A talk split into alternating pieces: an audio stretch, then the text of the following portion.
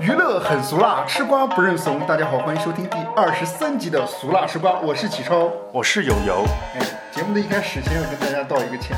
怎么的呢？对，因为上一期节目其中有一个信息给说错了。什么信对，息是呢？我们的听众给我们留言，嗯说其中我们说到那个黑人陈建州性骚扰那个事件的时候，啊其中提到了一个爆料者，对我们当时说的是叫郭媛媛的一个女孩儿，说她是也是黑社会妹妹，但其实不是黑社会妹妹。我当时看了一下我那个文本，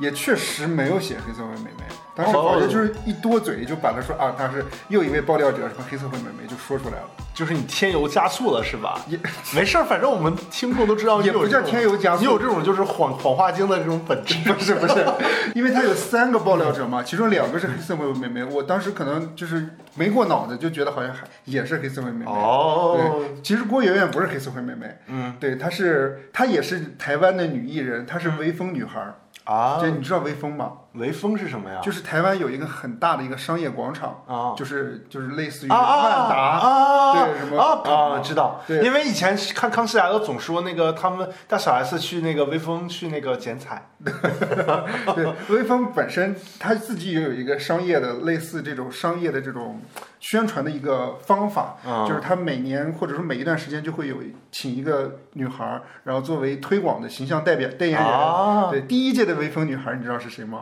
谁呀？非常有名。林志玲啊，，对 这不跟那个金金英女神一样吗？对，类似类似。对，微风女孩儿还有别人，还有谁呢？天王嫂啊，那个叫什么郭富城的老婆没有昆凌。昆凌啊还有那个台湾的名媛关颖啊、孙芸芸都都曾经是微风女孩儿。哦对，跟大家道歉一下，以后我会详细的查阅资料。那我们今天正式我们的分享呗。好的，对我们本周的娱乐新闻还是比较悲伤的。对，会有一些让我们觉得可能比较悲伤的新闻。对，Coco 嗯李玟的去世确实挺悲伤的，我们把她这条新闻放到后面吧。对，把大所有的家时间大都家留给可她。以就是在后面去听我们这条新闻，然后前面的也会比较欢快。嗯，对，是对。第一条新闻呢，就关注一下我们上一期也提到的蔡徐坤。他又怎么的了呢？对，当时我们不是一直是就说蔡徐坤的新闻会一直发酵嘛？嗯，狗仔一直预告说周一会爆料更多的消息出来。哎当时预告的是说会有两条信息，第一第一个就是说他可能会有另外的一个情人，哦对，还有一个就是涉及到未成年。对哦，，周一的时候，周一的时候算是之前咱们说那个瓜不是不熟嘛，嗯，结果感觉现在这个瓜吧，就有点烂掉的感嗯觉。怎么的了呢？所以周一发生了什么？说狗仔都还没开始爆料呢，嗯，十一点三十的时候，蔡徐坤率先发声回应，就说啊，有这么几点啊，第一，他确实和 C 姓的女士有过交往，哦，而且女方是成年人，呃，双方也均属自愿的发生了关系，嗯对，而且没有存在强制堕胎行为，嗯，对，这里面就把逼迫呀什么那些词儿就否认未掉了。成年呀啊什么的对，就这些嗯都否认掉了，而且还说着不涉及到违法行为，那就把他妈妈追踪啊、私家侦探去去去，比如说跟踪啊这种行为，也就抹掉了。嗯，对他肯定没明说。嗯。对，而且而且他在这个文章里，我记得还说了一个，就是他这件事儿给他留下了一个什么阴影还是什么，他也需通过很长时间来度过这件事儿，是不是有说过类似这句话？对，有说这个事情对给他我我给他我的一个教 训。对，我对给他一个教训，所以我就当时就跟启超看的时候就觉得，到底是一个什么教训这么深刻，他没有说出来，所以感觉这背后还是有瓜，对，嗯，他隐藏瓜是如果大家知道是什么教训，可以在下面留言联系我们。是他刚说完这句话之后，没过一会儿，疑似卓伟在朋友圈发文，哎，就是疑似卓伟，但我不知道是不是卓伟啊。大家都传那张图片，写了一首诗，他写到：“千锤百炼碎梦刀，山高路险自逍遥。多少大咖成一笑，振衣扬眉再平腰。中午十二点半，真相来袭。哎，还挺押韵。 预热很久的另一个情人的瓜，总算姗姗来迟。嗯，狗仔就爆料说，蔡徐坤除了 C 女士之外，还有一个 W 女士。哎，这是谁呢？对，W 女士自己亲口说，她曾经和蔡徐坤交往过，对，而且是蔡徐坤的资深粉丝。哦十三、岁的时候开始喜欢蔡徐坤，哇哦，对，哇，十三岁，对蔡徐坤哪年出道的呀？一九呃二零一八年，我觉得十三岁一八年，就算他十七岁，是一七年喜欢上他了，十三岁到现在也六年，也就是十八九岁，现在对那就等于跟蔡徐坤在一起的时候还是未成年。对，是他自己说他是未成年。嗯，两个人呢是在二二年二月份某活动现场相识，三月份双方线下见面。嗯，对他透露呢，蔡徐坤和他相处单独相处的时候，就是给了他一瓶一杯饮料，喝完之后有点晕，随后两人就发生了亲密关系。那就是暗示下毒了，是这个意思吗？他说那里面好像有什么伏特加还是什么之类的，啊它不叫毒，反正就是可能啊，就是有点酒。酒精的那个刺激，比较对眩晕的感觉。是两个人唯一的一张亲密照是蔡徐坤的助理偷拍，然后给给他的。这怎么感觉像自己给自己留了一个罪证了？就是我觉得他为什么助理会偷拍蔡徐坤？助理是想和其他女生啊助想助理是想那个挖料，以后等着他塌房的时候卖出去吗？我觉得，几十万卖给狗仔也不错呀，北京买个厕所我觉得，而且你看那张照片了吗？啊，就是蔡看徐了，坤抱着抱着一个女生什么之类的，对对着镜子，是，而且他说为什么不是他自己拍的，是因为蔡徐坤很谨慎，嗯，哦上车之后就会没收他的手机，啊，对，然后助理他走的时候，助理才会把那个手机还给他。啊，对，是这样。呃，而且 W 小姐还爆料说，呃，蔡徐坤父母离婚之后，蔡徐坤的父亲再婚并疑似赌博。哦，对他爆料了这个信息，但是这个信息好像和蔡徐坤没太大关系，他只是想爆料，就是他们家这个不良作风有一种遗传的感觉，是可啊能。，他就是故故意这样的吗？故意这么说的吗？对但是爆料出来之后，没过多久，蔡徐坤本人就出来澄清了，嗯说那张照片是假的。嗯，对，结果而且已经报警了是啊，对，而且网友就真的发现那张照片是别的网红的照片，只不过长得像蔡徐坤而已。而且那个网红还把当时几张照片发出来了，说这是我在几年之前拍的，什么什么是什么什么的。对，你看这么一下就感觉这个 W 小姐好像是不是有问题？对，就感觉像是故意爆了这个瓜，然后呢又让网友吃，吃完了之后蔡徐坤又打假，然后证明是个假瓜，好像就是给他洗白的一系列操作。对，很多网友就说这个狗仔是不是跟蔡徐坤签了什么协议，嗯然后帮蔡徐坤在洗东西？嗯，对，就感觉这个瓜真的是太逗了。这么一爆料下来的话，然后整个蔡徐坤的声量的话，感觉就是虽然没有往下再往下降了，哦起码，对吧？嗯，是，但是现在还有一个最新的情况是什么呢？就是我们一直觉得说，到这儿之后事情事情是不是就完了？他已经认错了嘛，对吧？他已经把事情说出来了，而且大家可能也没有继续再往下揪了。而且这个 W 女士她说她是未成年人，而且她之前举出来的那些证据又不足以让大家信服她，所以就觉得可能蔡徐坤没有事儿了。嗯，结果呢，本周五原定本来就已经延后一期的跑男的泰国篇。又没有播，哎，就这个事情就感觉又是感觉他到底就是上次咱们还问凉没凉，这次就感觉就感觉这事到底有没有完？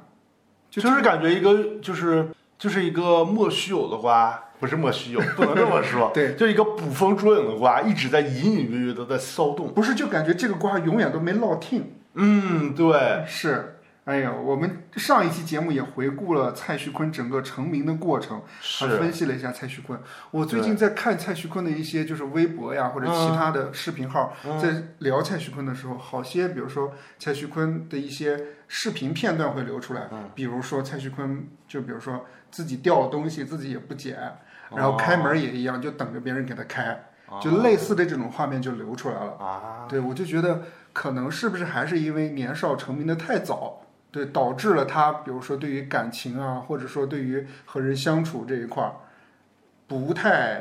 因为成名之注成名之后确实是飘了，嗯，而且本周末的时候不是计划是在澳门嘛，嗯会有那个音乐盛典的那个演唱会。嗯腾讯的那个，对他一开始也是说是要去的，后来就说是暂缓就没去。嗯，对，反正这个瓜目前我现在觉得吃起来还是一个烂瓜。是对，我觉主得要他也没有一个就是实锤，就是说具体拍到他跟未成年怎么怎么样了，都是一些就是有的没的的瓜。是，嗯，对，而且就是按理说，W 女士如果真的是未成年人，而且她真的觉得受到伤害，她应该报警，或者说，我觉得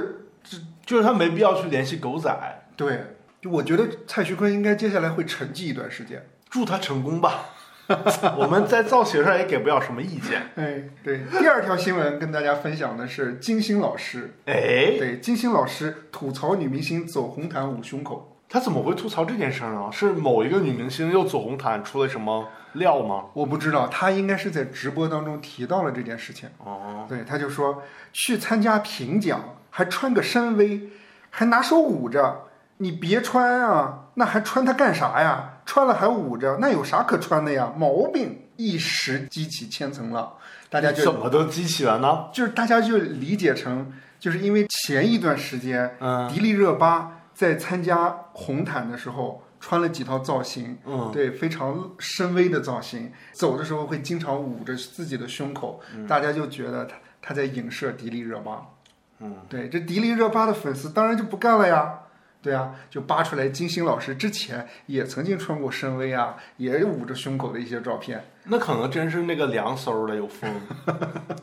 没有，微他风嘛，他找到了一张金星老微师风嘛，联系到咱们节目开头微对风，微风女孩是吗？嗯，没有，接下来呃，他找到了一张金星老师就是谢幕的一张照片，是、也是深 V 捂着胸口。嗯那他可能是致敬，就是对现场的艺术家表达我的敬意。对，金星老师就回复：“你瞎啊还是傻啊？这是舞演员在舞台上谢幕时用手表示发自内心的感谢观众的支持和喜爱。啊，”对，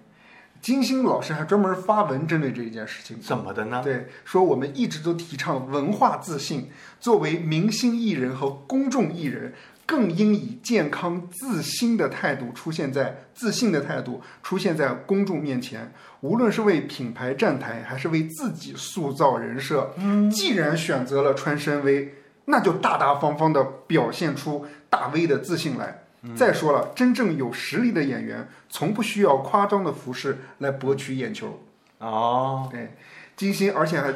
而且他后面还有发文说，文化自信是在国际舞台上发出中国人的声音，而不是在红毯上靠穿夸张的服饰走出来的。哦，这在影射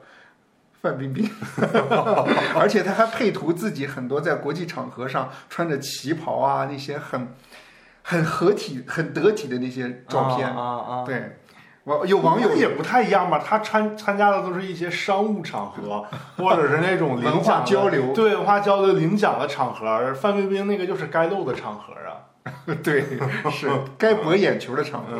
嗯，有网友问说为什么不能不捂？然后金星老师回复：随便捂，捂出痱子来跟咱有什么毛有毛关系啊？关哦键是怕穷人看见，又怕富人看不见，多做作。啊，对，然后有网友还回复说：切，人家爱怎样怎样。金星回复：这年头网络上不怕傻叉多，就怕凑一窝。见过捡钱的，没见过捡骂的。 对，反金正星老师金的星风格确实挺犀利的，但我自己觉得吧，他不一定是深 V，你知道吗？啊他可能是深优，就是你想，他可能是本来这个造型是一个深啊优，他拿手盖着，这个料吧不够，他想整个深优不够啊，然后就变成深 V 了。但是这个设计优师就跟那个明星说，不行，得得延续我的那个设计，就挡一下深优。你看优型吧，反正我自己个人觉完得了没梗。 我没笑，是确实，但是我自己个人感觉，真的明星，我我觉得他捂胸的点是怕自己走光，嗯。但是其实是安全的，是他可能觉得没有安全感才捂嘛，嗯，对吧？但是我自己，我我在看很多娱乐新闻的时候，包括我在看台湾的娱乐新闻的时嗯候，很多台湾的那个明星都特别愿意露自己的胸部，嗯，而且他们就明确的说，说我带着长辈来。啊，对，然后就说什么今天我的长辈在这儿，就直接就跟记者还有现场的朋友说，就感觉大大家就是说我就是来博版面的，长长辈可以就是从自己衣服上撕块 儿撕块儿布，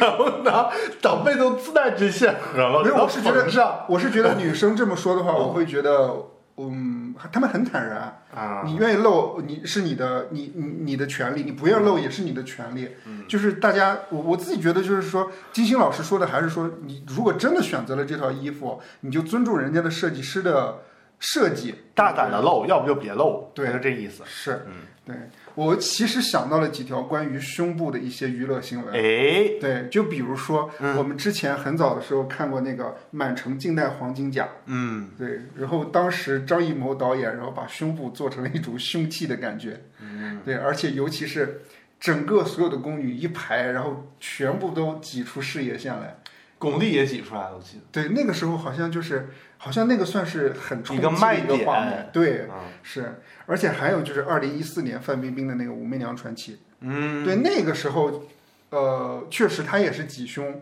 挤出事业线来，但是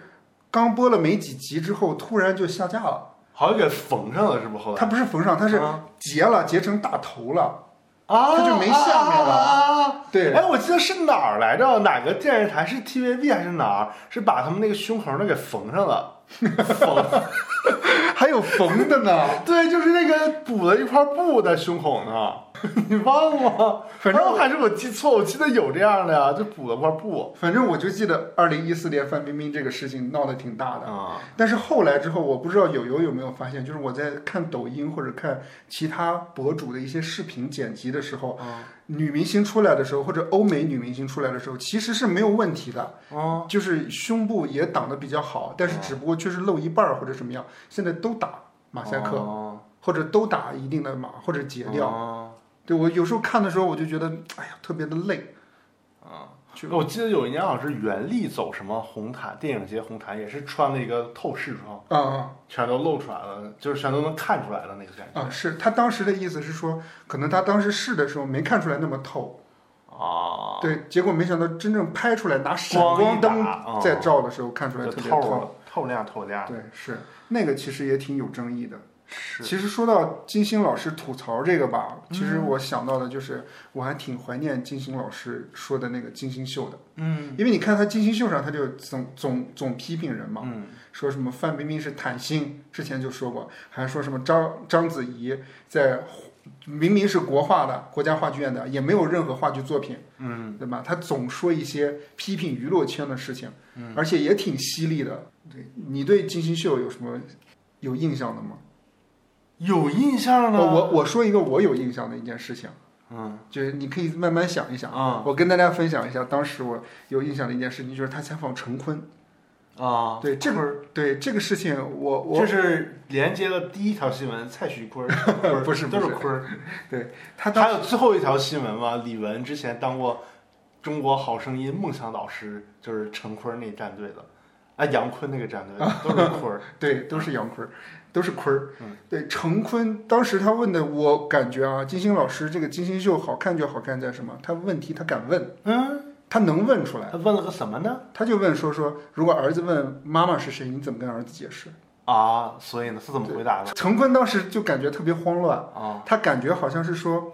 他之前跟金星说过这个话题，说尽量啊不要说这个，哦，对，但是他好像是说说，只要一问我这个问题，我的智商就是零。陈坤是这么说的，而且说我和孩子就说你没妈，只有我，所以我就说说陈坤也是有意思，儿子没妈， 但是嗯那你我觉看。得，那我觉得，如果他要是之前跟嘉宾他们沟通过，说不问这个问题，他再问的话，我觉得这个人是不是有一点奇怪，也有点想就是找爆点，找找节目爆点的感觉。可是我自己觉得金星，从金星的个性来说的话，你既然来我这儿的话，就应该什么问题就应该都准备好了。嗯你这么说，其实他给我一个印象，就是他那个他节目不是分那种，就是评论时事，对，还有那个什么，就是网娱乐友时间，网友时间，什么娱乐圈八卦评论，讲他自己以前的那些事儿。嗯，还有一个就是嘉宾采访环节嘛，嗯我觉得他评论别人的事儿的时候，有时候都是匿名评论，嗯还挺犀利的。嗯但是每次嘉宾一来，哎，他就收下了，就一直捧嘉宾，有没有这种感觉？嗯有有有，但因为我自嗯己个人理解他，呃我我我倒理解这个动机，就是你来做我的节目是帮我捧场来的，嗯对，确实我应该客气的对你，嗯，对，而且人家愿意过来，其实也是相互，我觉得相互支持的一个动作，嗯，还有你说比较印象深的，我就是印象比较深的，就是最以前他有一期讲那个什么，忘了什么话题了，讲的是有一个老大姐的女明星离婚了，离了过几次婚，好像还带过一个孩子。然后当时呢，娱乐圈有一个小鲜肉，他就跟那小鲜肉好了。一开始小鲜肉呢没什么名气，没有大姐的娱乐圈地位高。结果大姐生病了嘛，他就在医院跑前跑后给她送饭，照顾她嗯然后对给她心灵的那个情绪价值安慰。然后呢，后来大姐就帮他吗？对，然后后来那个大姐就为了让她出名儿，就说给那个什么一线的名导演下跪什么的，为了给这个小鲜肉安排个角色。啊嗯，后来说那个小鲜肉就成名了嘛，大姐就去找他，然后大姐就说啊，那个你看咱俩怎么怎么搭的事儿怎么怎么办？然后小鲜肉说你谁呀？ 就说了这么一件事儿，然后后来当天我是看的那个电视台的那个节目，当天不是直播，就是当天那个节目播出嘛，嗯播出完之后，我就去微博搜，哎，这谁呀？嗯然后就微博可多人猜，哎，这都是谁谁谁？你猜是说的是谁我记得好像你跟我说过吧，啊？孙红雷吧，还有那个是什么什么丁嘉丽，啊？对对对，咱这么说好吗？孙红雷会封杀咱们节目 吗？咱们也是看网友的说，看网友他们说的，我对们也又不是我们说的我们也不知道。但对后来我记得有一次，那个孙红雷。呃，金星主持一个什么国剧大典还是什么，孙红雷还是嘉宾，然后那个金星还在台上调侃说：“哎，阎王来了。”然后孙红雷还笑一笑什么的那 种。哎呦，金星老师也是非常的有意思。嗯说到金星秀，其实我看了一下，其实金星秀从开播到结束就用了三年的时间，就只有三年。对，但这三年里面，它收视率都特别高。嗯，它算是收视率非常高的时候，却突然叫停了。嗯，对，就是给人留下很多猜测嘛。金星老师的回复就是小人伎俩。嗯，对，呃，我看了一下，一五年一月份开播，一七年的九月一号停播的。嗯，对。但是我看了一下，有传是二零二二年有会有一个新的金星秀，它叫《金星二零二二》，但是也没播。对，就不知道到底这个现在的制作进度是什么样。是。我现在还而且那个金星之前不是上那个什么饭局的诱惑，啊、不是说那个说什么长那个匹诺曹真假话吗？啊他们不是说一个曹可凡吗？ 大家不就说是可能是他俩之间有什么约过节过节，然后东方卫视把他那个什么嘛？但是但是后来那个。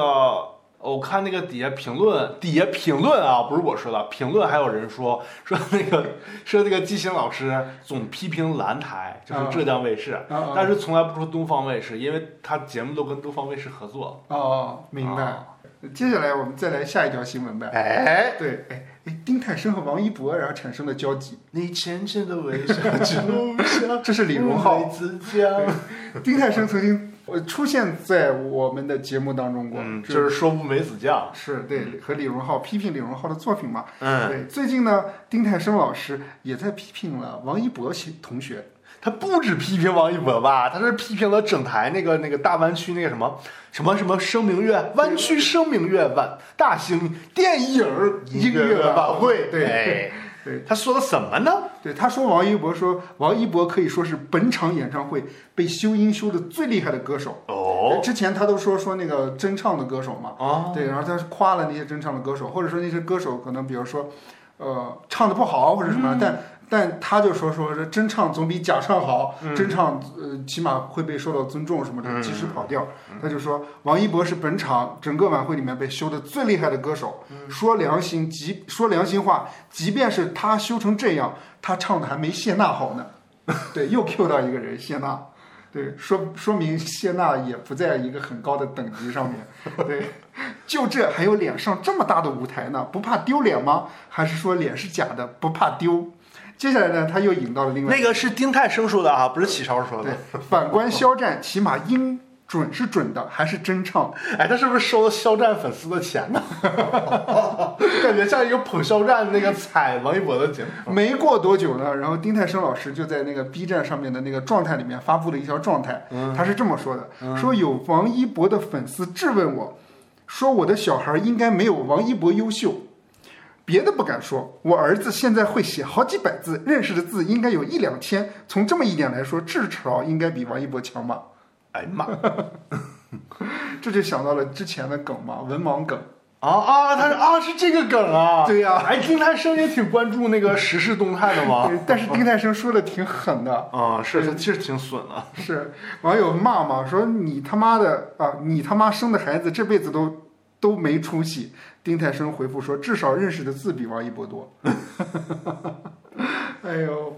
是哎，我注意到那个丁太生那个节目还说了其他很多歌手，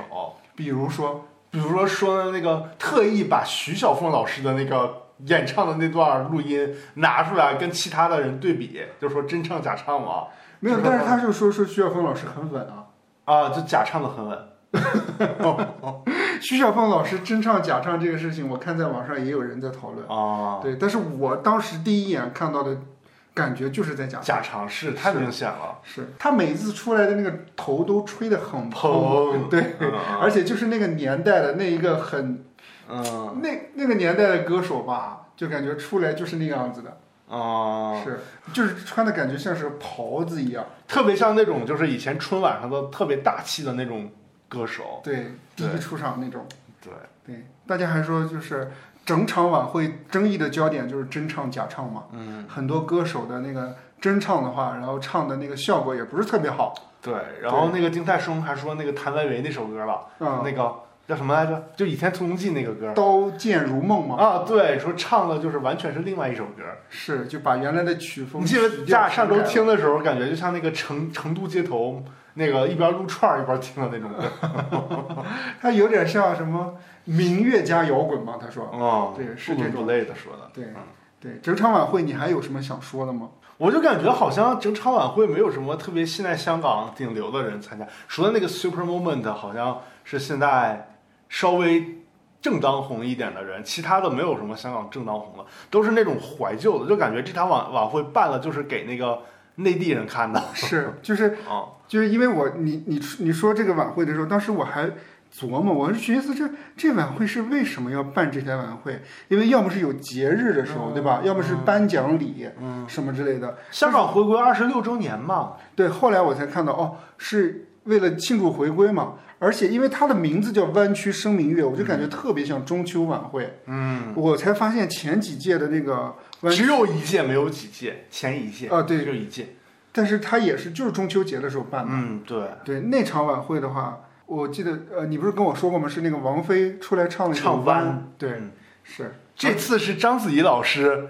唱了一首《港压轴，》，对，而且还假唱，啊，哎呀，我我我我被国际影坛封杀呀！俗啦俗啦，这不会不会不会，嗯，反正整台晚会我自己的感觉啊，就是呃，其实你你也跟我提到过，就是说小时候看这种港台合在一起的这种晚会会很新鲜，对对，现在就感觉有点看腻了，而且尤其是加了这种什么华晨宇、王一博这种顶流明星的，就是就是就比较顶、比较你尖端的表演，就是感觉有点跟不上时尚了， 跟不上这种潮流了。嗯，就是因为当年看的话，如果这场晚会搬到比如说两千年左右的时候是非常好的。嗯，对，但是我现在更想看到的是那种更加有个性的演演出。我我举个例子，比如说我我不知道你记不记得，就像那种格莱美的这种大演出，它是那种整个舞台全部是为一个明星服务的那种。是，对，就我记得是 Lady Gaga 啊或者 Taylor 啊什么就那种，就是整台晚会舞台什么之类的全都有要变。嗯，是。对，而且就是可能有天上地下那种，而且又有各种观众的互动，就感觉现场特别嗨的那种，是那种演唱会，嗯，我会比较喜欢那种晚会，嗯，哎，你整台晚会的那个主持人，你有什么印象想说的吗？就是蓝雨嘛，就对感觉特别大气。咱俩就说蓝宇特别像董卿，嗯，对，就那个劲儿和范儿都像他，嗯，就是感觉有一点审美疲劳了。没有，我挺喜欢这种审美的呀。你怎么疲劳了呢？我觉 得就是很端着，没有，我觉得它是很自然的散发那种就是深微的魅力。你确定吗？嗯 对，我自己是不太喜欢这种主持方式，我比较喜欢就是九十年代、九八年那个晚会的时候，比如曾志伟啊、肥肥啊那种嗯，特别打趣儿的那种，对，就是能跟台下的明星一起互动的那种。是，对，现在那个那个晚会里面，他跟明星互动，我感觉有一点像，就感觉很做作。是，哎，对你这么说，有一个印象特别深的那个一点，就是他们不是说那个采访什么以前那个武侠剧还是武侠电影里边的形象吗？嗯围一桌不是还有苏有朋吗？嗯然后还有那个谁，周海周芷若周海媚。啊啊哎是叫周海媚吧？是周海媚周海媚，然后就说啊，苏有朋她说饰啊哎演的我周芷若嗯对她演周芷若，然后苏有朋说啊，我在另一班里边演的那个张无忌，然后那个那个周海媚说啊，好好好，然后但他们都在那儿接着在那儿白话嘛，周海媚想啊，采访完我在那儿玩会儿手 机，然后就是旁边一直在玩手机，然后那个然后那个蓝宇就在那儿啊，大家我们下面要、啊、有什么什么什么节目，然后周海媚一看他玩手机，看瞟一眼的，嗯，好，继续玩， 就这种感觉，还挺好玩的感觉。啊，是，太逗了啊！由丁太升老师延伸出来这么多消息，对，这么多欢快的消息，因为我马上要进入到比较沉重的一趴。是对。这周呢，其实算是一个很大的新闻，也是非常非常突然的一条新闻。嗯对，就是李玟 Coco 离我们而去。嗯，对你当时听到这一条消息的时候是什么时候？谁告诉你的？是不是你告诉我的呀？你给我发的那个截图嘛，就那个微博的那个图，啊，是你告诉我的。我我一开始不知道，你告诉我之后，我就发现，哎，其他群里边也有，因为我把其他群都给那个消息免打扰了。哦，哦是当当时我知道这条信息的时候，也是我的一个群里面的朋友发的，啊，什么群呢？就是和就是我高中同学的群里面，啊对他发出来之后，我当时第一感觉就是假消息，啊，是有点儿，就大家当时都说可能是他二姐，就是是不是被盗号了？反正当时就觉得嗯这条信息不可置信，是，对，就是 就感觉就是感觉他是一个特别乐观的那种人，总笑什么的。很阳光，嗯，是。他二姐在微博上面就说，她不幸就是得了抑郁症嘛，嗯，对，因为这样的话，然后选择了轻生，在医院里面抢救无效，然后去就去世了。我我看到这条消息的时候，我就想，我说我们这周如何聊李玟呢？我我我们虽然可呃，我嗯你是觉得对他不熟是吗？就感觉很近又很远。我呃对有这种感觉，就是我对他近的点呢是。我小时候很小的时候就听他的那个《想你的三百六十五天》这首歌是我的那个播放列表里面就是常在的一首歌，嗯，就是冷不丁或者说某几个月就会听一下这首歌。这首歌喜欢这首歌的原因，就是因为喜欢它前面非常慢的那个非常抒情的那个演唱的那种方式，到中间某一个时间节点的时候，就开始有那种非常强烈的鼓点，嗯，噔哒哒噔噔哒哒噔，就那个时候就我让我感觉这首歌很喜欢这首歌，就是他编曲很厉害嘛，这是我近的地方，嗯，远的地方是什么呢？就是说近几年来说的话，我很少看近见，二十年，对，可能我很少看在 Coco 可能除了歌手或者一些选秀节目当导师之外，或者一些大型的晚会，比如说春晚会看到他的身影之外，可能我们对他并不是那么熟悉，可以这么讲吗？对可以可以嗯他像是我这么们记忆中的一个人物，一个经典角色，是就这种感觉。对。你不先说一下他是他他就围绕他去世、抑郁症、自杀的这些新闻吗？你不说吗？哦， 可以，死因传闻是有几条，其中有一条说是他在那个卫生间割慢用那个不对，用那个就类似指甲刀还是什么的那种东西嗯割大动脉了，然后流血，然后失血过多死去世的。啊嗯还有一条就是说他可能是吃什么东西呛到了，呛到那个气肺呃气管气里管边了，然后在救护车的时候呛到了之后，因为抢救不及时，所以去世的。但是他姐姐后来好像是发了一个评论，那意思就是说。呃，这个知情者的爆料是不实的。他好姐还说，这个知情者到底是谁？给我站出来！而且我记得好像是说还要尸检吧，哦，对，好像看着还挺复杂的，而且还说好像需要一到两周尸检结果才会出。就想知道他到底究竟是因为什么原因去世的嘛？对他肯定是先伤了自己，但是伤了之后，他抢救的过程当中肯定还会有一个致命因素。对，可能会导致他去世，而且还是说当时好像他脑死亡了之后，他妈妈不是中医嘛，好嗯像是，然后还帮他扎针什么的，想让他看能不能恢复，就是生机之类的。是，我记得好像大家对于他轻生的这个新闻里面还有提到，就是关于他为什么轻生这件事情。首先，抑郁大家可能知道，但是得抑郁的原因大家有多种猜测嘛。第一种的话，然后大家更多的猜测是对于他躯体的一些伤害，就比如他的腿现在正在康复过程当中，做手术了。对对，还有一个就是大家会说他现在已经失声了，嗯就声音失掉了，不能唱歌嘛，只能是能简单的、很用力的发声。嗯，对，还有一个原因是因为他好像，呃，得了一个癌症，乳腺癌。嗯，但是他姐姐好像说乳乳腺癌之前已经康复了，所以就可能又只是一个其其中一个传闻吧，就不太不是很清楚了。对，这是身体上的嗯是呃伤害导致他的抑郁，这是大家猜测的一点。嗯还有一点就是关于他自己个人的感情生活，嗯，对这一部分的话，可能也是大家觉得，呃，导致他抑郁的一个原因，就是她的丈夫，嗯，对，叫呃， Bruce 对，叫乐什么？乐玉民，对，乐玉明，对，就是说出轨，或者说两个人感情不好嘛，哦，对说本来原原本七月份打算离婚嘛，可能也是感情的这个事儿造成他心里有一定的就是可能不舒服，情绪不能排解什么的。其实我仔细想一想，在我们节目就是《俗辣时光》节目刚开播的前一两期的时候，其实我就有注意到李玟的新闻，嗯，当时没有太把它当做一个新闻单独在节目上播的一个原因，是因为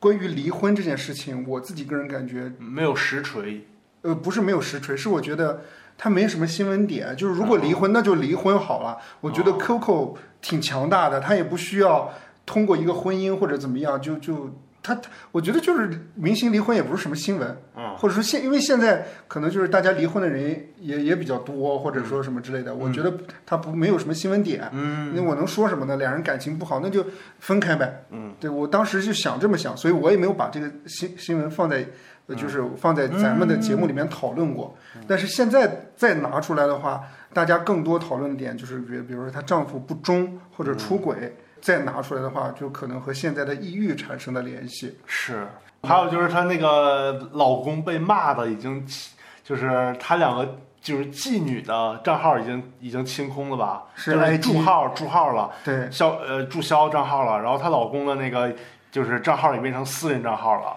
对，而且底下评论还有一个人说说那个啊，我用男生的头像加他，就是想关注他，没通过，改了一个什么金发美女关注他，然后就通过了， 感觉不知道真的假的。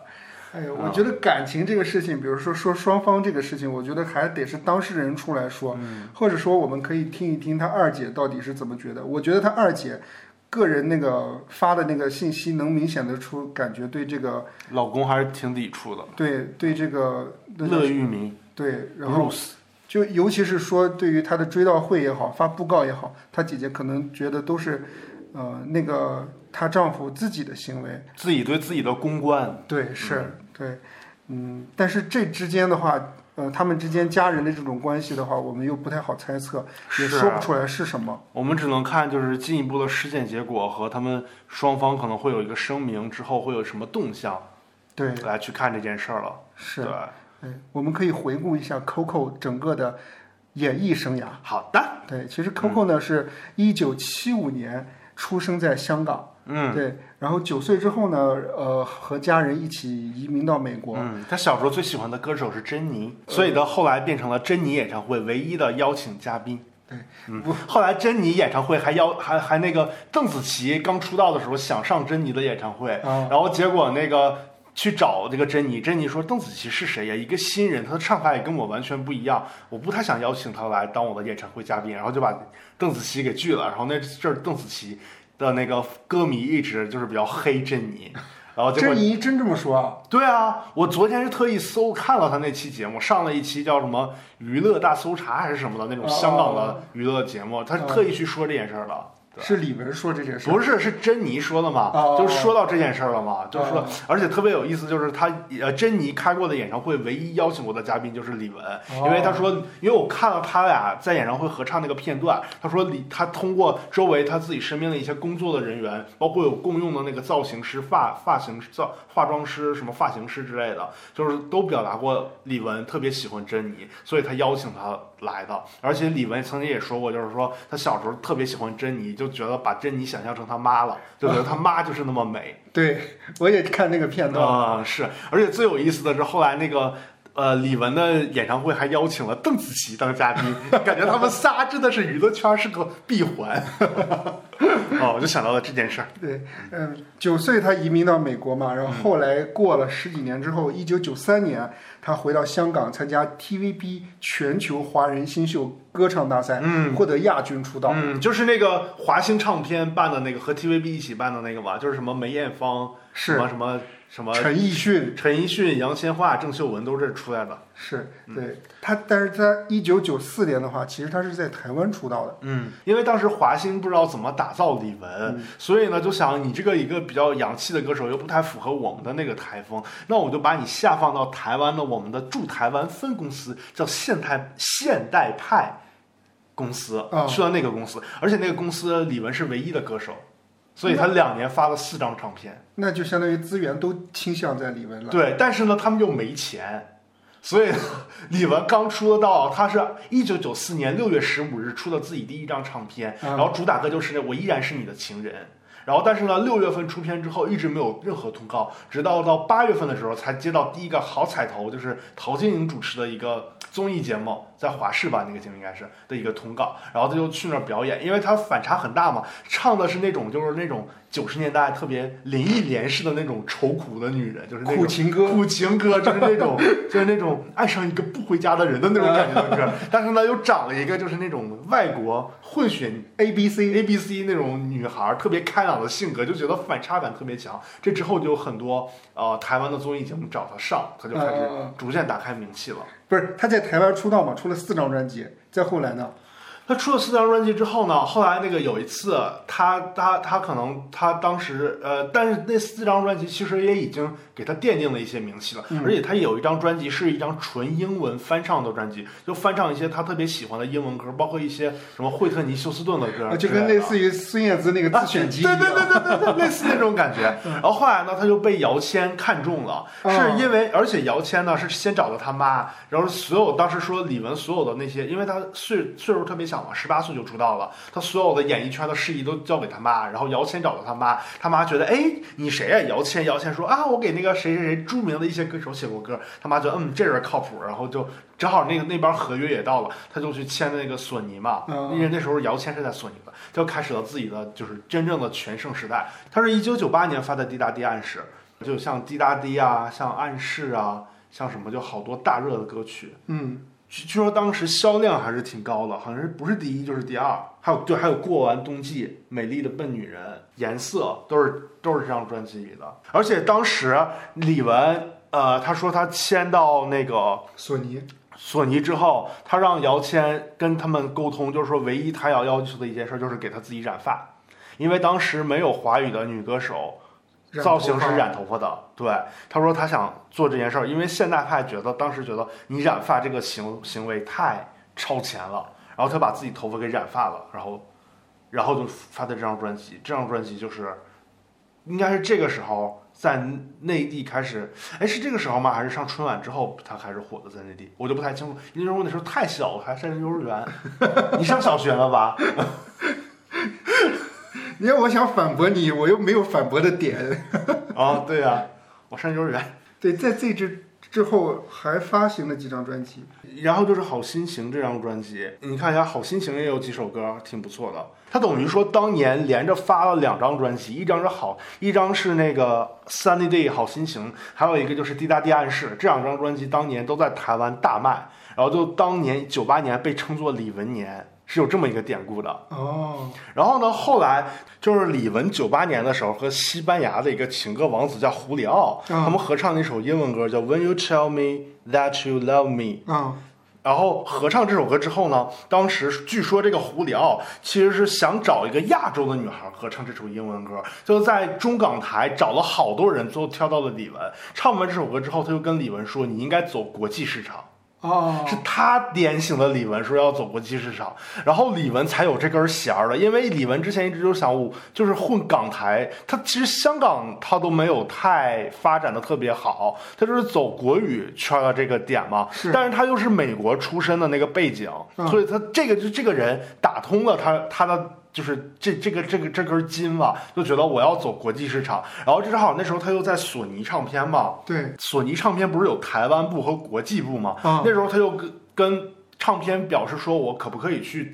国际际部发展，就是对。然后正好那时候国际美国那边又看到了他在华语这边的成绩不错，因为连续发了《滴答滴》和《好心情》两张唱片都卖的特别好，而且他的曲风也比较洋气，对，跟其他你想九十年代那种林忆莲、王菲、张惠妹那时候初期哈、他们的曲风还是有区别的。嗯，现在看是比较洋气的，是吧？对而且他那个造型扎了那个辫子，还弄了一个小兔子的那种造型，然后还那个弄了红头发，看着挺洋气的，跳的舞也很洋气。对，还卷发什么的，对，然后然后后来那个就协商了之后，美国的那个索尼就签了李玟，就决定要出。这张英语专辑英文专辑就是 Just No Other Way，、就是，但同时那个时候是李玟是 Just No Other Way 和那个有一张国语专辑叫《今天到永远》，他们俩是一起在制作的，嗯但是当时李玟并没有给很多时间给到这个《今天到永远》这张专辑，她就是全力在做那张英文专辑，所以当时因为这个。可能是也是因为这些行为，让台湾的公司对李玟有一点点的不是很满意，嗯就是说你为了国际市场，可能当当然他那张专辑也卖的很好啊，就就就会有一些说，就是会有一些雷埋在这儿哈，然后他就去美国发展了。但是那张专《Just No Other Way》那张专辑在美国。呃就是虽然也也上了一些节目吧，公司也帮他争取，但是他发展的并不是特别好。那张专辑，嗯就除了说有一些歌包，包括就是那个，呃，有一首歌叫什么英文歌，那个叫什么来着？Before I Fall in Love 嘛，是那个是那个当时理查基尔和呃朱呃呃朱亚罗伯茨演的那个《落跑新娘》的主题歌，嗯，然后稍微有一点热度，可能其他的一些热门的就是舞曲，可能有一些也不是舞曲吧，就是比较快歌有一些热度之外，就是其他整体这张专辑在其实，在欧美并不是特别火爆，而且更多而言，这张专辑在呃韩国还是亚洲的其他国家，其实卖的会比欧美还要好一些，所以它整体好像是有二百万的销售，二百万张的销售量都是亚洲卖的偏多，嗯，就等于说它这张专辑反哺还是在亚洲更热一点。他是这段时间然后唱的《卧虎藏龙》吗？没有，是这样唱唱完了这个之后，他就唱的那个真真情人的那张专辑，呃，然后真情人之后，然后同时那一年邀请他去唱那个《卧虎藏龙》的那个主题歌嘛，嗯，对，而且《卧虎藏龙》主题歌吧，他说他之前本来是不想接这首歌的，因为他妈听这首歌了，因为他觉得这首歌跟他整体专辑的风格一点都不搭。对，对，然后你也看了是吧？然后是他妈听了这首歌，觉得你应该接这首歌，然后他才接的他。挺有眼光，他们然后，然后厉害他，然后他才上了奥斯卡，迎来了他最高光的时刻，就是在奥斯卡上表演。嗯但你看不看那那段表演？那段表演其实有一个女女女演员还是谁介绍，我感觉那个女演员还特别不屑，然后就是一直冷脸在介绍啊什么什么卧虎藏龙。下面有请 Coco Lee，然后唱这首歌，就感觉特别冷冷面说啊，一个亚洲女孩来唱这个歌， 那个感觉。然后就就就唱了吧，反正就就那个舞台。然后之后就是。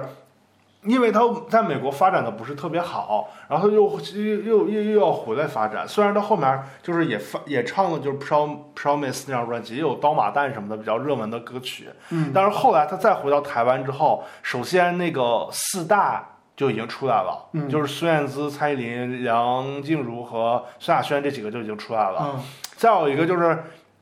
本身当时唱片公司可能对他稍微有一点点不满，就是因为之前制作英语专辑，对，然后就是就是你你把那个都挪到国外了，然后你又不给我们。就不给我更多精力给到我们，嗯就对他有一点点不满。然后再有一点就是说，当时他主主推把他捧红的，就是在他在索尼最开始把他捧红的就是姚谦嘛，嗯姚谦出去自自己新立公司了，嗯，新成立了一个公司，邀请李玟去，但是李玟没去。综合考虑，他妈建议他留在索 尼，他就留在索尼了，他又没跟姚谦走，所以可能整个包括团队啊，包括他自己的选歌啊，包括那四个人新新生代的那四个后来的天后都出来了，包括像可能萧亚轩跟他还有点撞撞型儿，你觉不觉得？对，就是而活力的，对，而且萧亚然后就是有点很洋气的那种，对，而且萧亚轩的歌明显比他更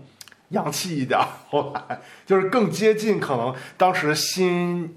就是新千年，像那个可能更比更接近像克里斯蒂娜或者是布兰妮的那种感觉。比李玟来说，因为李李玟毕竟是已经出道了一个将近当时来说一个将近十年的歌手，是然后然后可能萧亚轩他们那一辈是更接近这个感觉了，而且就是反正整体来说，就是不管是之前埋的一些雷啊，还是说他自己的曲风的问题、歌曲的问题，他慢慢的就有点被公司雪藏了。后来有一段时间，哦，他被雪藏了之后，后来是被雪藏了之后是任务性的又出了那么一两张专辑，而且那一两专张专辑可能就是因为跟公司签合约了，说一定要出，所以才出的。所以咱那时候就是选曲什么的，也不是他特别想唱的歌。后来的专辑就没有那么大的反响力，明白。对，然后后来又出来零九年，然后后来就是他在奥斯卡之后有两次那个嗓音嗓子出问题嘛，倒嗓，一次就是奥斯卡之后有一段时间，还有一次就是嗯奥运会呃对奥运奥运会前后那段时间有一次倒嗓，包括他说他在那就个。是北京奥运会那段时间，对对对，零七零八年左右，包括他说他跟孙楠一起合唱那个《Forever Friends》嘛，嗯唱那首歌的时候，你会发现他经常用那个假声、气声来唱，他嗯真声有点唱不上去了。明白。对，包括那段时间，而后来他慢慢在恢复的过程中，就出了那个 Coco 的东西那张专辑，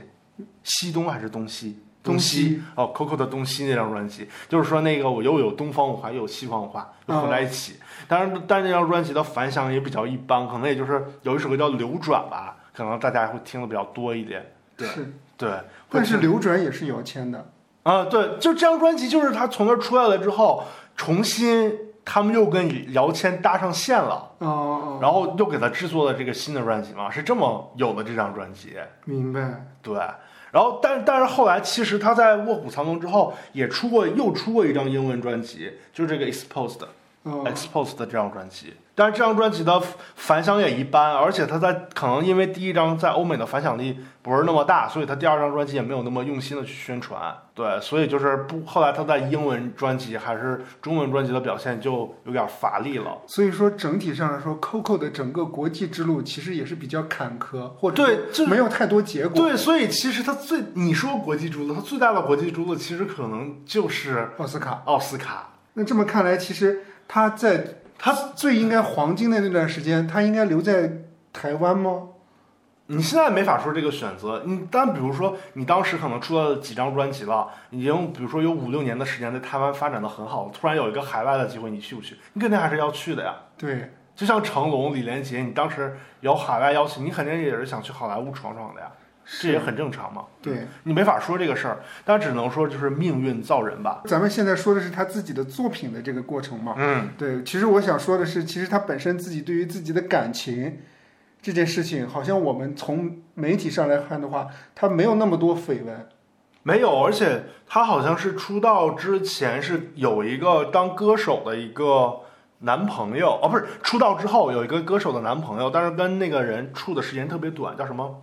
哲我忘了。但反正二零一一年的时候，十月份，他跟一个他说他说这个呃男友跟他谈了八年的时间，他跟 嗯，他谈了八年，然后二零一一年的时候两个人结婚。对，对，这个人不就是乐玉明嘛？嗯，对，然后在香港开了一个非常非常大的那个婚礼 party 据。说一亿多美金，而且我当时印象很深，就是说又来那个火星哥，啊嗯，然后还有那个 A- Alicia Keys，啊对，还有那个黑眼巨豆豆对，还黑眼豆，还有那个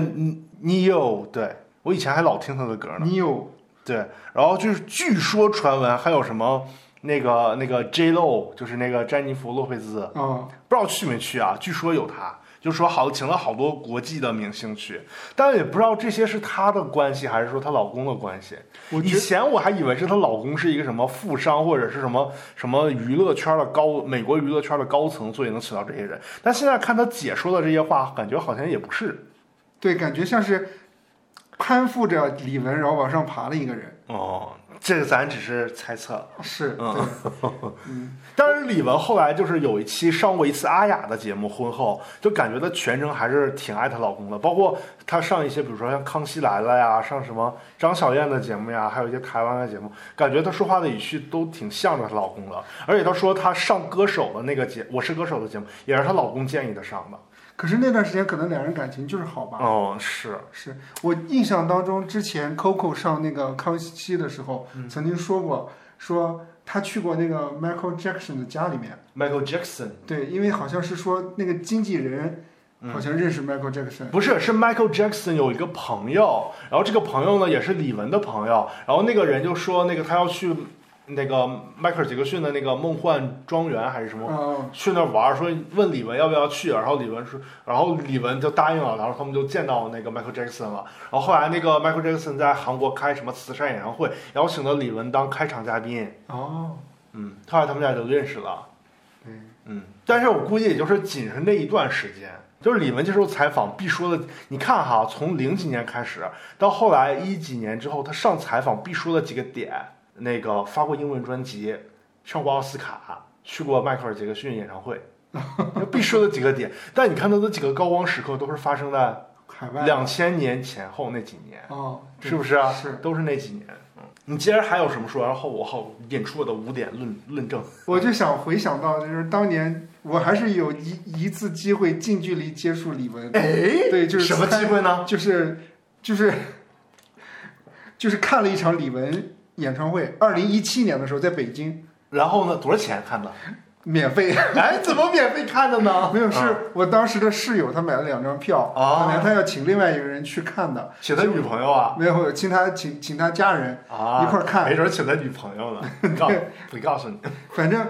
嗯没没去，然后就把哦那张票赠给我了，我俩一起去的，是在五棵松吗？对，是在五个村，哦那个时候还不叫那个时候叫乐视什么什么中心，啊，，对，那个时候一七年，万事达中心对对对，啊那个时候不叫万事达中心，啊，还叫乐视啊，乐视什么生态什么的那个乐视什么体育中心还是啥忘了。哦，没事，你接着说，反正，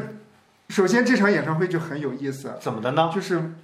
我已经从上一家公司离职了，嗯，结果我去的时候发现，我在检票的时候发现好多我上一家公司的同事，哦，我就感觉我没问，我就感觉好像是赠票的感觉一样。嗯为什么是赠票？首先，本这场演唱会就有赞助商，嗯，好像什么珠宝吧，还是赞助商？爱度啊不是不是爱度，反正就是一个啊，他不是给一个叫什么三个字儿的叫索，嗯、叫什么福什么什么飞。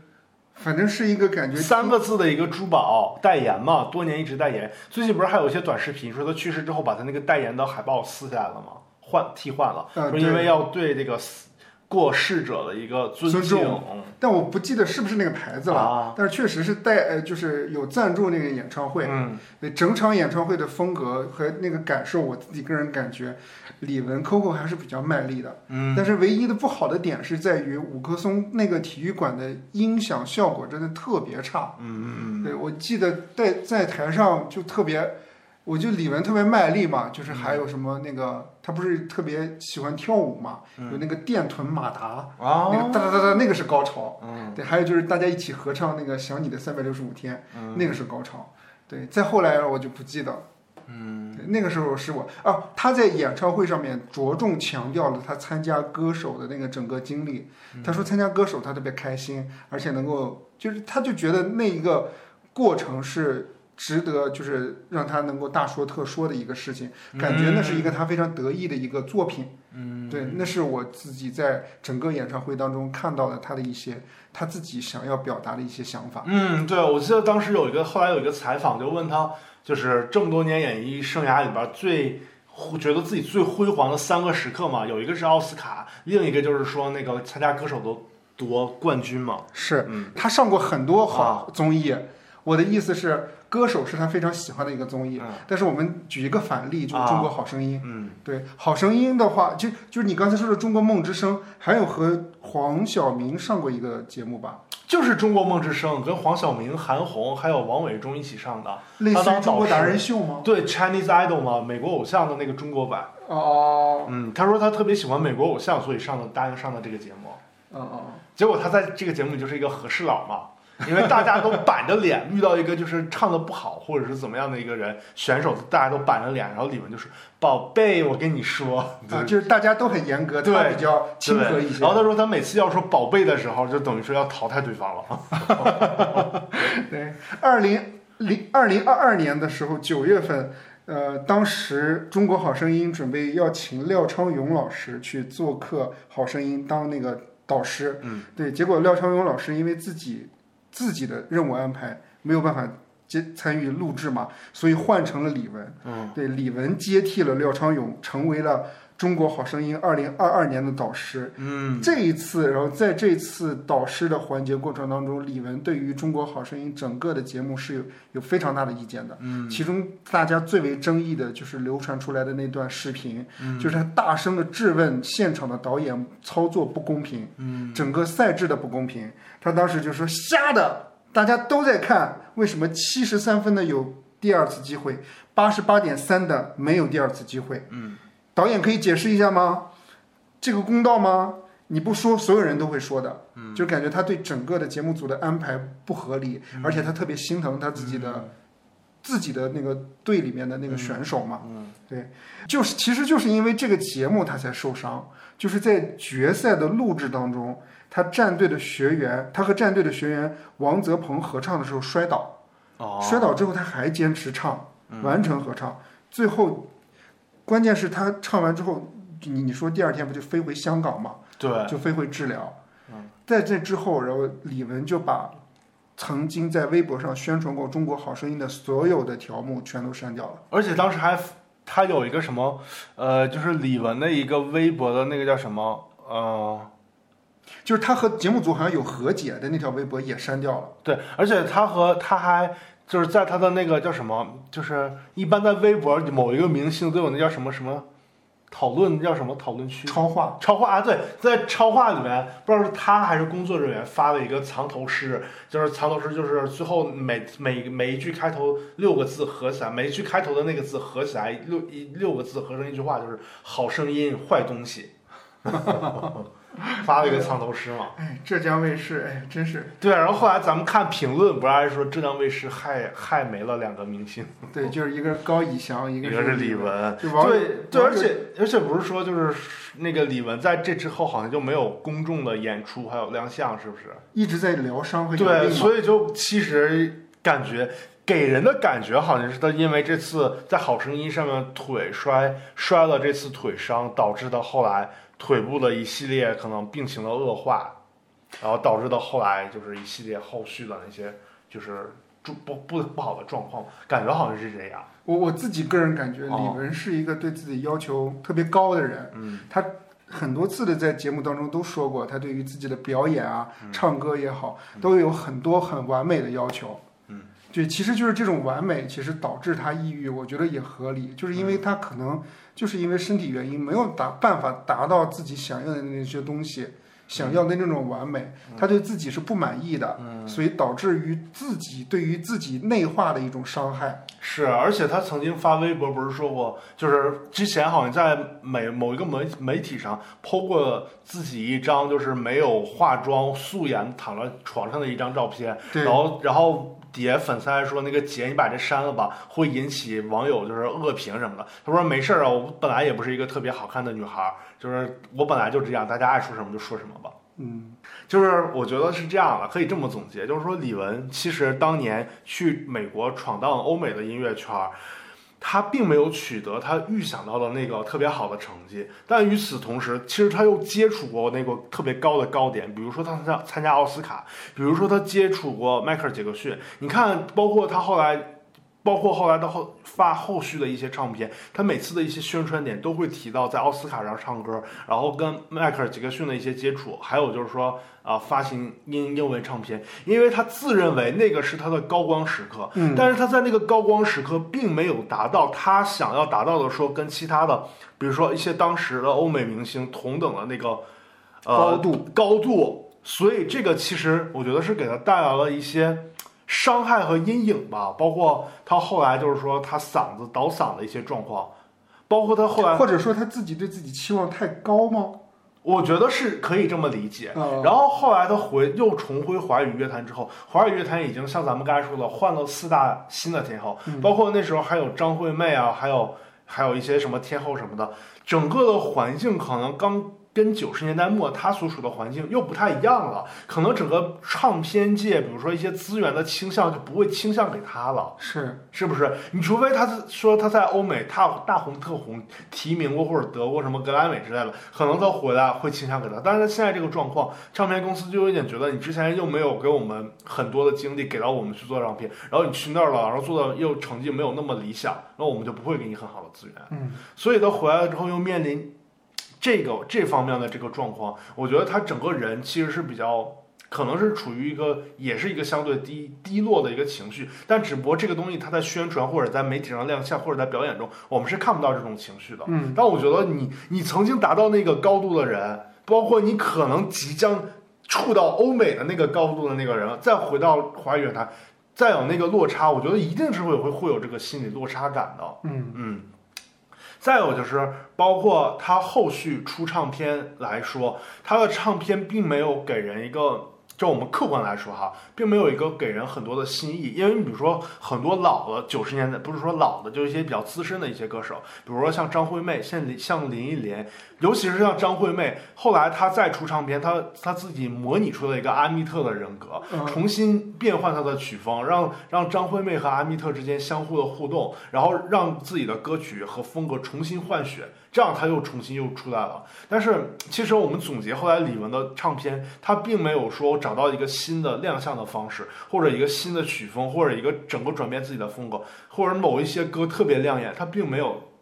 这个很好的转变，导致大家包括你说启超，包括我们对他很多的印象，歌曲的印象还是停留在想你的三百六十五天或者之前的滴答滴好心情巴拉巴拉之类的那些东西，对是还是那些东西。是对，我觉得这个对他来说也是一个很大的，哦、就是没有说得到一个很好的发展，得到一个很好的延续吧。嗯对，然后再有一个就是说，你像他达达到了这个状态了之后，他后来又去参加，虽然说。你说他为什么觉得《好声音》不是说我们《好声音》，他为什么后来又觉得说参加了《我是歌手》是一个高光的时刻？因为他在那儿唱了很多他觉得好听的歌，最重要的一点是他最后重新唱了《月光爱人》，那个是他人生的一个最高的高点，他又再重新的披上了那个那时候在奥斯卡的战袍，又重新的唱了这首歌，所以他等于说又重新给他感觉回到了那个高点。但其实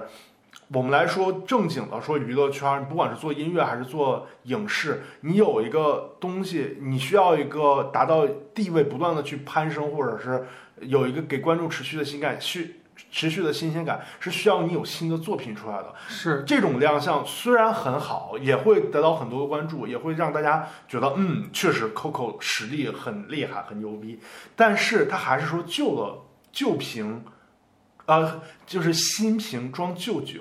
嗯你这个东西它没有一个，其实还是没有一个很好的延续。包括你说你后来去参加 Coco 的演唱会，大家听的还是他旧的那些歌，只不过可能表演上方式上会有一些新意的东西，但但但是那些并不是说给他一个特别大的改变。所以说这一点就是说，其实。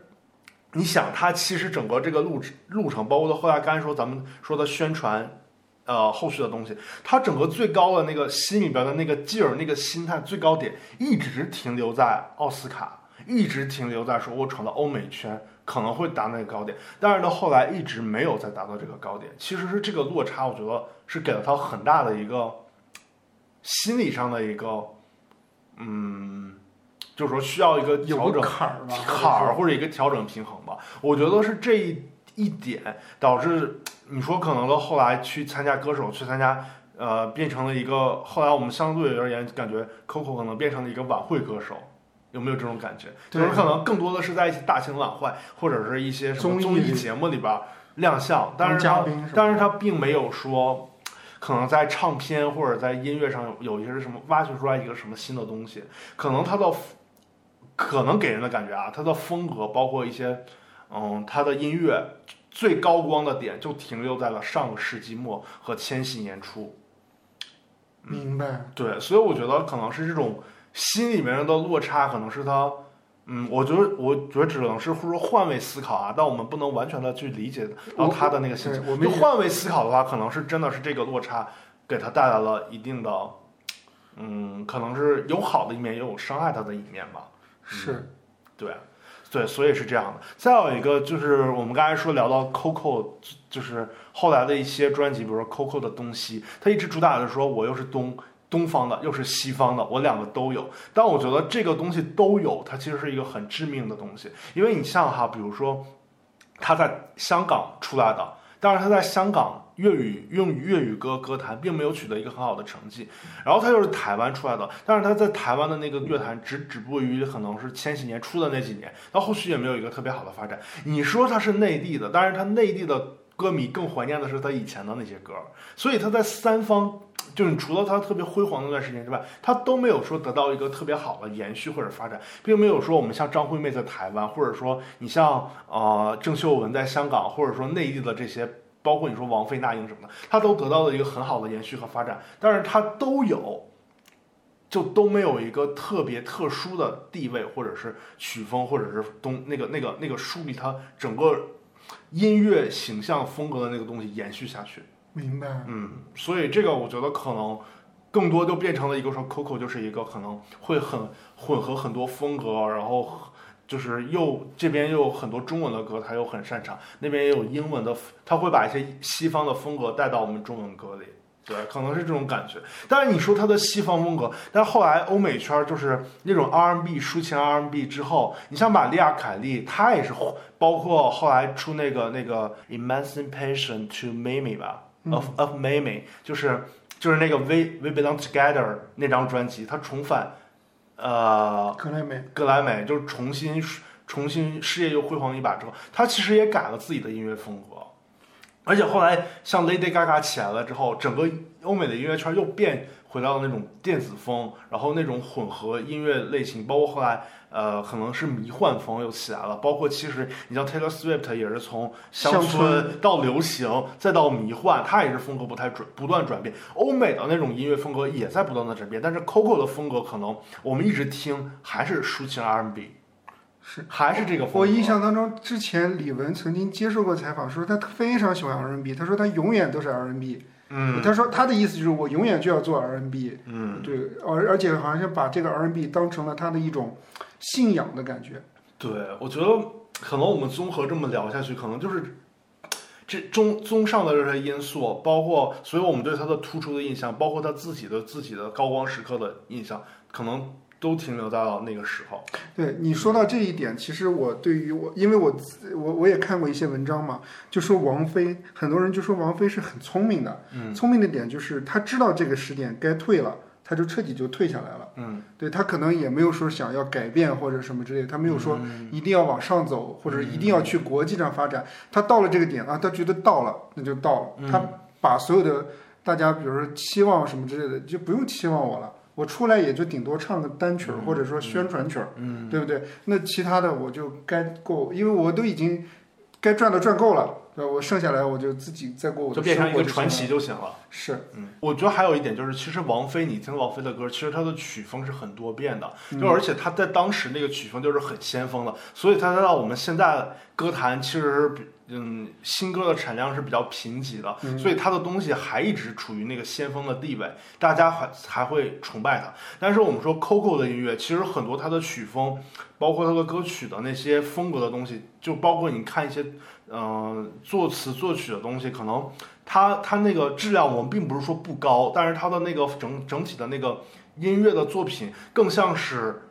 二十年前的嗯音乐风格的东西。它在当时听我们我们当时，因为我们当时并没有。就就是就是加入 WTO 或者怎么怎么样，我们听过那个东西就觉得哎很新鲜，但是之后我们也听很多欧美的东西，包括后来张靓颖也去也走那个风格，什么包括去昨天晚上致敬那个 Coco 的张靓颖啊、袁娅维啊都走这个风格，包括其实那个刘柏辛也有一点就是说唱什么的那种、嗯那种风格，大家但是大家已经听过太多欧美的东西，所以对他们的这个东西就不觉得新鲜了。是所以我觉得 Coco 更多它的经典是一个时代的产物，嗯嗯，所以我想问，谁是刘柏辛啊？李佳琦他妹啊，刘柏辛。李佳你琦，你不知道刘柏辛是谁啊？居然今年提名那个金曲奖最佳女歌手，内地的，为啥是李佳琦他妹？她李佳琦的表妹，看是卖货的那个李佳琦，对他他表木杨子啊。卖货的李佳琦，啊，哦他是唱那个有点像说唱风格的那个歌手，哦哦，他是唱中中国新说唱出来的，然后后来就是一直在说唱这个风格里边，所以他在这个圈儿里边还是挺火的。哦，嗯，但是他的身份还有一个就是李佳琦的表妹， 所以之前李佳琦带货的时候还找刘伯欣去，刘伯欣也去参加他的带货，然后顺便宣传他的专辑，然后李佳琦就说啊，那个我妹是我们家的骄傲什么什么的哦之类的我还以为现场上专辑是链接，然后一下啊，能真传有给我真好真有上链接，但我没看啊， 好像真有。嗯哎呦，对，我们说回李玟，不要说这个。打打了个岔，对，所以我就觉得李玟可能更多还是一个时代的那种产物吧。你可以说它很很辉煌，但是当你一直还在这个乐坛混，但是你辉煌是在那儿的时候，你一直在回望那儿，包括你在歌手那个节目的高光时刻，也是在回望那儿的时候，其实很辉煌，也有一有一丝伤感。是，嗯，对，所以大家对于李玟去世的这件事情，然后大家首先觉得突然嘛，嗯，对，还有觉得就是不舍，不舍的点，我觉得可能就是刚才我们说的，确实他有很好的作品，对，但是可能我们还会提到不舍的点，可能就是觉得他不应该走的原因是觉得他本来是可以，就是他是一个很自信或者开朗、很阳光的一个人，给人的感觉，首先，我这么觉得哈，嗯，嗯，我觉得首先，但我没有贬低别人的意思。我觉得一个人你缺什么，嗯，你你就要就要表展现示什什么啊、么。对，所以其实你看到的一个人很夸张的跟你说啊，宝贝，我很爱你，什么什么的，你很棒什么的，他可能其实也有一种向别人示好的状态。或者说讨好型人格。可能可以，我不太清楚可不可以这么说。要是听众骂的话，就骂你，因为你说的我不是这么说，我只不过说就是一种示好性的状态。啊啊嗯， 对，是有这种状态的。包括我不知道有没有看过李玟在那个二月份的时时候的一条微博，她就说，呃，她在小的时候。刚出生没多久，她的腿就发现有问题了，她要被关到那哦这个我个知道医院里面嘛，所以其实那个是给她很大的那一个一个阴影的。啊嗯，包括我看他节目里面，虽然他老提他的那个妈妈、姐姐还有老公，但是从来他不提他的父亲。对，因为其实他这个缺失，我觉得多少来说是会是有一个有一个结在他心里的。因为他父亲在他没出生生之前前就去世世了，对，对对对。所以我觉得其实他会有很多东西，但是他埋藏在心里，但是呢，他又。就是首先，什么人会表现出来的说我对你那么思考啊，宝贝你怎么怎么样？就是我需要表现出来这个，让你觉得我好，同时我们通过这个行为之后大家都好。但你看，如果换成王菲，她就不会这样，对，她就可能就在那儿坐着啊，来了啊，那个刘伯欣啊，挺好的，李佳琦的妹吧啊，挺好的，你歌我听过，就完了。 是不是啊？是他就会这样了。所以王菲她的点就是说，她可能没有李玟的一些经历是不同的，所以她天生就觉得哦，我我很自信，我不需要这样，不需要那个讨好。然后我我跟这么说，我就觉得很亲切的，哎，表达很自然。那李玟可能就需要夸张一点的方式，就说明除了说明她有西方的背景是这种表达方式之外，可能还是跟她心理是有关系的。是对，就很多东西是我们我们不知道的，而且就是我我觉得就是李玟这个抑郁症，虽然我们不知道具体抑郁的原因原因，可能我们不是很清楚，但我觉得除了说，嗯，心理上的这个抑郁的原因。之外，肯定还是身体上的那些东西，包括可能他会觉得我这个腿坏了以后不能走路、不能跳舞，嗯确实，包括他说我不知道你你有没有记得那个短视频里面，他发的那个短视频里面，他的走腿其实是行动不便的，是是没法走路的。他可能觉得我连个正常人都做不了啊。尤其你说讨好型人格，就是只有自卑的人会有讨好型人格，嗯，那他他会更跌入到谷底，就觉得可能我连个正常人都不如了。然后再可能回想到一些婚姻上的事儿、事业上的一些遇到的一些事儿，可能就是身体和心心理双方面造成的这个原因吧。是，嗯，我觉得李玟，哎呀，现在说都是后话了，李玟对应该怎么做我们怎么都是做都事是后后话。对，我们都是事后诸葛亮了。那现在我可能那我们接想想，接下来李玟走了之后，我们应该怎么纪念她，或者说和李玟再提到李玟的时候，我们应该怎么去提到说李玟呢？嗯，我觉得最好纪念的方法就是，就是我们想起他的时候多听一听他的歌就可以了。嗯嗯是，对。然后其他的，我觉得就是，嗯，我觉得抑郁说到抑郁这一点，其实生活里面多少都会有一些抑郁，包括启超，其实以前也有一过有一段很抑郁的工作的，导致他抑郁的一个时期嘛。对，对，我觉得你可以分享一下吗？哎呦不，想分享就不分享，没事儿。我就说，其实每个人都会有这个抑郁的点嘛。但其实，嗯，如果我们抑郁的话，我们唯一能帮助我们的，其实大家都会看到很多社交平台说，哦，我们亲人或者朋友陪伴。但我自己个人觉得啊，因为我也有过抑郁的时候，跟启超也有过。嗯我觉得最能帮助我们救我们的只有我们自己，因为朋友或者亲人的陪伴，他只能是陪伴你一段，或者这一个时刻、这几天给你带来一个好的心情。但是如果你真的抑郁的状况很深的话，他是不可能时时刻刻的去彻底的去解救你的。真正能解救你的人还是你自己。如果你跟比如说你在处于一个什么抑郁的状态。现在大家都看说李玟已经去世了哦，我们应该关照抑郁的人。但是如果你平时没发生这个事儿的时候，你跟朋友跟你说啊我抑郁，我怎么怎么样，你会觉得哎怎么这这么矫情的这个人，会不会？而且你还会觉得说一次安慰你也行，跟你说了好长时间一直这种说，我就会觉得有点腻了。 我就会觉得不太想帮你了，因为我就会觉得啊，我也有很烦的时候，为什么你能跟我说，我不能跟你说呢？就是大家都会有这一点，所以我觉得朋友，即使再好的朋友，大家所有人的人的本性都是利己的，他只能陪你一段，唯一能救你的就是你自己。那救的呢，只有两个方式，要不然就是自杀，要不然就是说真正的解脱出来。所以前一阵儿，我不知道你有没有看过昨天，昨天我有给你转发没有？没有给你转发是吧？就是崔永元后来发了一个朋友圈儿，啊，他的意思就是说，其实大家觉得自杀是一个很恶劣的事情，但是其实自杀对于抑郁症患者来说是一个解脱。对，所以我觉得就是两点嘛，就是其实我们不要去觉得歧视，就是说不是歧视吧，就会有一些想法，觉得可能抑郁症的人自杀了是一个特别不好的事儿。如果这个事儿真的对于当时身体和心理极度崩溃的人来说，它可以是一个解脱的话，我觉得它不是一个特别负面的事情。首先这一点，